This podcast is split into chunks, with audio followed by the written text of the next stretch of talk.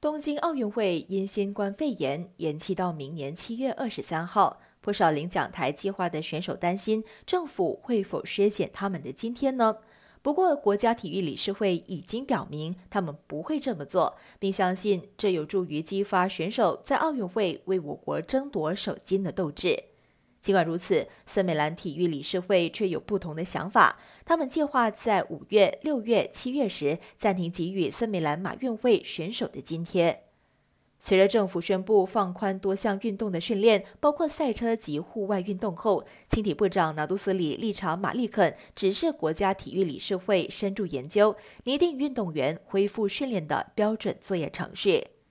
受到新冠肺炎疫情的影响，新赛季 F1 迟迟没有开始。尽管赛程仍存有变数，但亨格罗宁赛道宣布，要是 F1 匈牙利站照常举行，将不会对车迷开放，只会以空场的方式进行。